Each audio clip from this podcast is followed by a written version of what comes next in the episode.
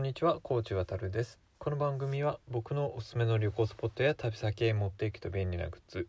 僕は旅先で経験した出来事などについて紹介する番組です。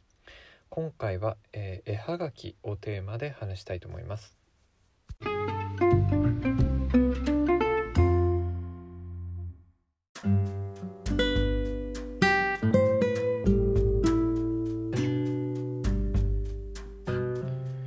というわけで今回はですね絵はがきをテーマにちょっと話をしたいと思っています。で絵はがきについては僕自身の考えとしてはあのお金をかけずにですね旅の思い出を、まあ持ち帰れるアイテムだと思っていてすごくあのいいものだと思っています。ただあのここまで話してあのこう言っておいてなんなんですけど実は僕は、まあ、あんまり基本的に絵はがきは買わない主義だったりをします。まあ、理由はいくつかあるんですけども、まあ、一つ目は本当に集めたらキリがないというふうに思っていてあの僕的にあの僕個人はですねあの結構収集癖があるんですけども同時にまあせっかく収集するなら徹底的にやりたいと思ってしまう方なのであのおそらく集め始めたらキリがないだろうなと思って絵はがきを集めることには手を出してないです。であのまあいざ集めようと思ったら本当にキリがなくてよく思うのはやっぱり旅先行った時に絵はがきって何種類もあるのでそれを全部買うことなんて到底できないしじゃあかといって、まあ、どれか一つって絞ってしまうとかあの一つ二つって絞ってしまうとそれはちょっとあの自分の主義というか性格的にモヤモヤしてしまうところがあるのでそれを理由でもう最初から絵はがきは手を出さないようにしています。あの今度別の機会で話すと思うんですけど僕はあの美術館のあの企画展のクリアファイルなんかはあの収集を別にしてたりするんですけどそういうものっていうのは比較的あの一つの企画展の中でこれだっていうあのクリアファイルがもう特定されているのでそんなに迷わないし他のものを落としても気にはならないんですけども結構絵はがきっていうのは、まあ、どれも同一同率であのいいものだったりとかあの旅行スポットのそれぞれのその旅行先のですねスポットをあのフィーチャーしてる絵はがきが多いので選びきれないっていうところがあのクリアファイルなんかとは違うところかなと思って。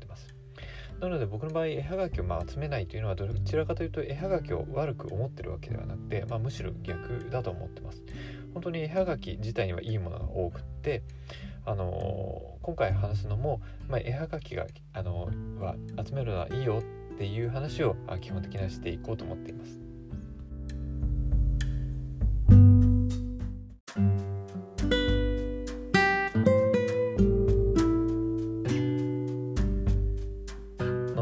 自身ですね思い出に残ってる絵はがきというのがあの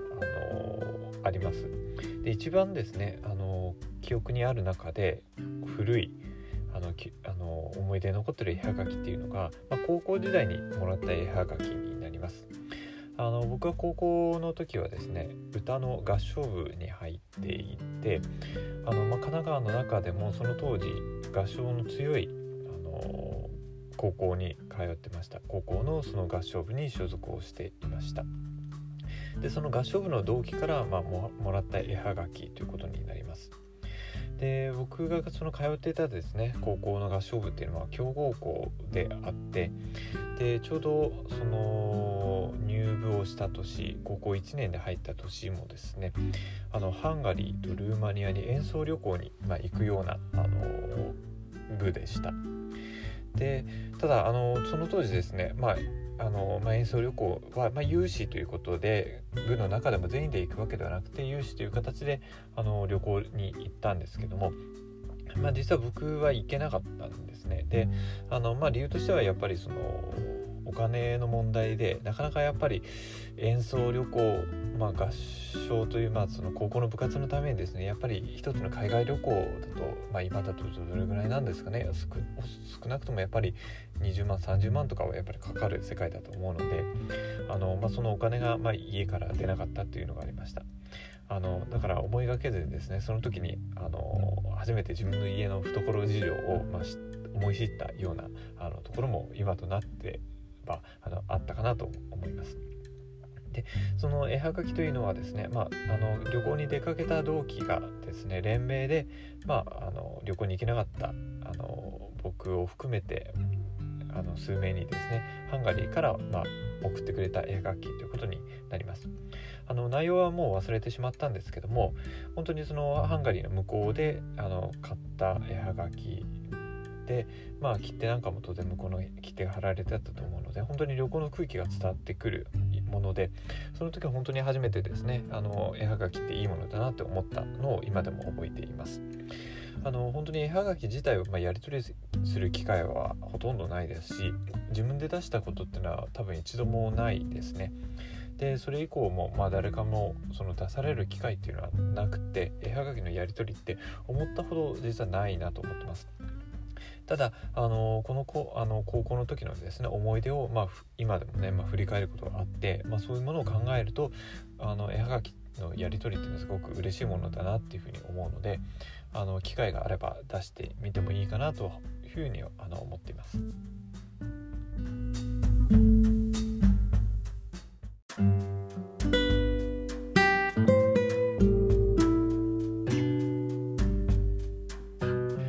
はい、であの次にですねあの記憶残っている絵はがきというのが修学旅行の時の絵はがきになります。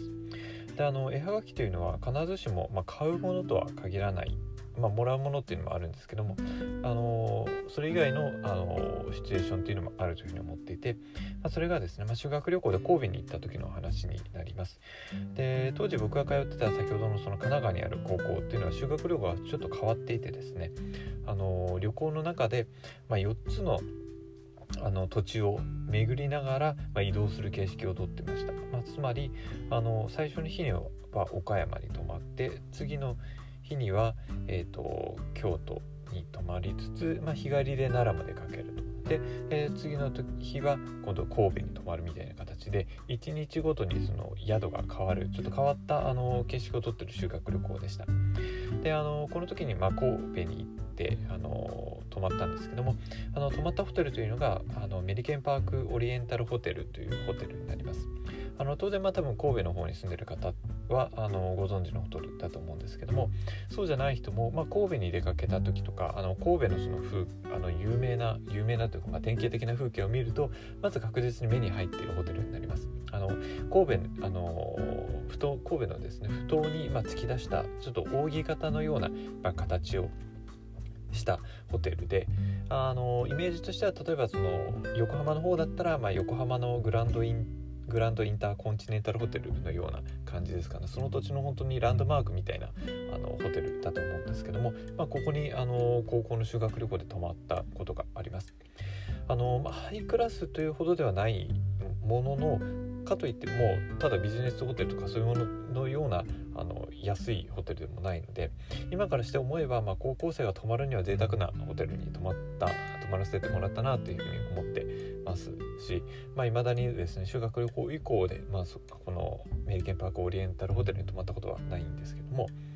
で絵はがきの話に戻るとあの、まあ、ちゃんとしたホテルっていうのは今でもそうだと思うんですけども結構その宿泊してる部屋のあのデスクの引き出しにですねレーターセットなんかが入ってたりすると思います。でこの神戸のですね、えーと、オリエンタルホテルもやっぱりあの封筒とかあの便箋も入ってたと思うんですけどもその中に絵はがきもあの入っていてあのー、そうですね、えー神戸のその街の夜景を、えーとですね、写真で入れ入った絵描きだったんですけどもそれをあの旅の思い出として持ち帰ったっていうのがあの今でも覚えてる記憶になります。あの本当にお金をかけずにですねお土産を得ることができてよかったなと思います。あのだからあのそういう経験もあって記憶もあってですねあのホテルに泊まると今でも結構引き出しを開けてしまうんですけどもなかなかやっぱり最近はですねそういうレターセットを見かける機会が少なくなったなと思います。それはもうもうホテルとして置かなくなったのか、まあ、はってはたまたですねあのそういうレターセットを置くホテルっていうのは比較的やっぱりあのグレードの高いホテルになるので、まあ、そういうホテルに泊まらなくなったのかわからないんですけどもあの結構今でもですねホテルに泊まるとそういう絵はがきが、あの引き出しに入ってないかちょっと楽しみにして開けてしまっている自分がいたりします。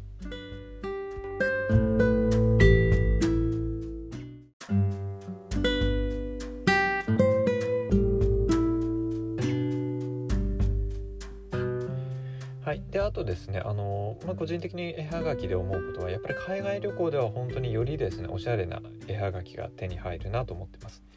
であのなかなか自分ではあの絵はがきは出さないと言ったんですけどもあの唯一ですね自分があの絵はがきを買ったこともがあの1回だけあります。それがあのイタリアにあの1人で旅行に行った時になります。あのこのイタリアで購入した絵はがきっていうのはあの今でも大事に持っていてあのどこにあるかっていうのはちゃんと把握をしています。あのイタリアのどこで買ったかあのもうちょっとあまり覚えてないんですけども少なくともその絵はがきに描かれてる絵柄はフィレンツェのあのドーモだったりとかあのポンテベッキオですねベッキオ橋なんかが写ってるような要はそのミケランジェロ広場から、まあ、フィレンツェを見下ろした光景のあの絵が入ってるイラストが入ってる絵はがきになるのでフィレンツェで買ったものだと思います。であのどちらもですねそのドゥオモが書かれてる。ドオモが書かれてる方は、まあ、夜のあの風景なんですけども。で一方ですねミケランジェロ広場からフィレンツェをあの見下ろしている風景の方は、まあ、夕方の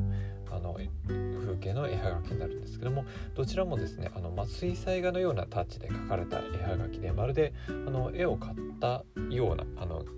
気持ちになる絵はがきです。で個人的にあのこの絵絵はがきに惹かれた理由っていうのはやっぱり写真よりも水彩画タッチの方がいいなと思ったのが一つあります。で理由は2つあって1つはやっぱりあの写真と違ってですねあの水彩画のようなタッチで描かれてるものなのでまるでちょっと絵を購入したような美術作品を購入したようなお得感立地感がある絵はがきでした。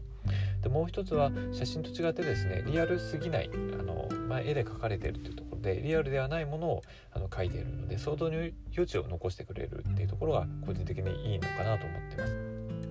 あのこれのおかげでですね自分が実際にイタリアに行って、まあ、見た風景があったりするわけなのであのその風景をですねあの絵はがきの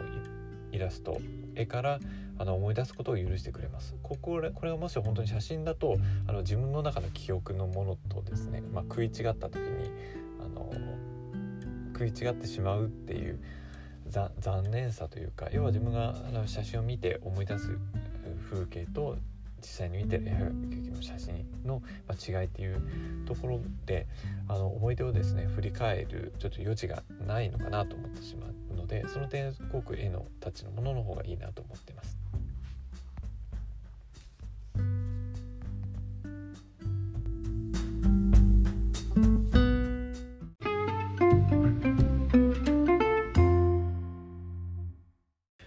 というわけで今回は絵はがきをテーマに話をしてきました。あの個人的には、まあ、絵はがきというのは積極的には買わなくてもいいものだと思うんですけども一方で、まあ、気に入ったものは買うべきじゃないかなというふうに個人的には思っています、まあ、理由としては3つあって1つ目はまお金もそんな大してかからないっていうのがあります。で2つ目はま場所も取らないです。で3つ目は本当に簡単に旅の思い出を振り返ることができるアイテムになるので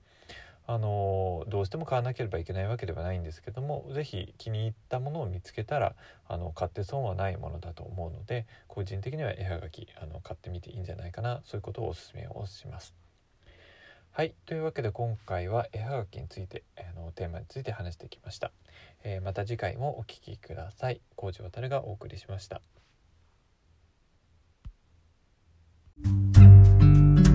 「